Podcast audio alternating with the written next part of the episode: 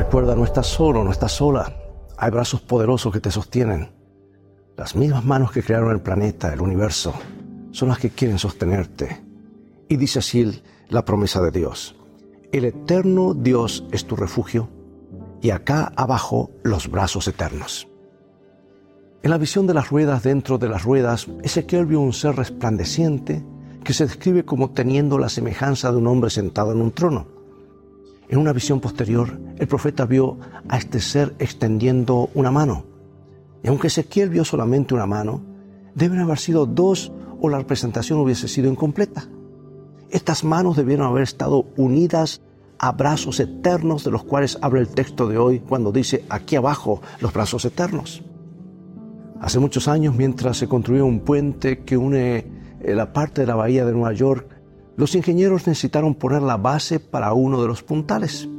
El problema era que precisamente en el lugar donde intentaban edificar esa base había sumergido un antiguo lanchón que se había hundido hace años con una carga de piedras.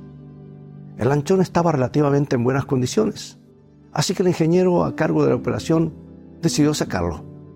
Un grupo de buzos colocaron cadenas pesadas en los extremos del lanchón. Luego trataron de elevarlo con una grúa, pero los esfuerzos no tuvieron éxito. Por último, uno de los ingenieros tuvo una idea.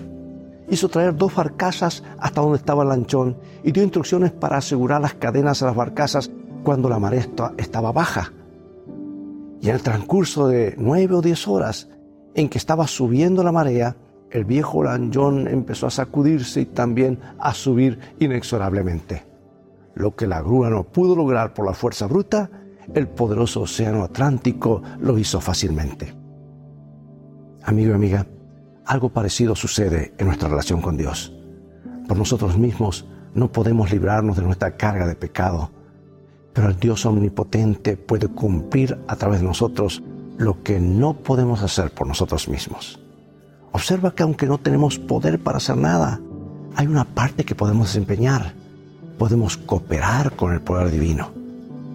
Cuán agradecidos debiéramos estar de que para librarnos de nuestra carga de pecado, los brazos eternos de Dios están por debajo para quitarla de nosotros. Y mientras sigamos cooperando con Él, esta remoción será permanente. Y esa es una mejor manera de vivir.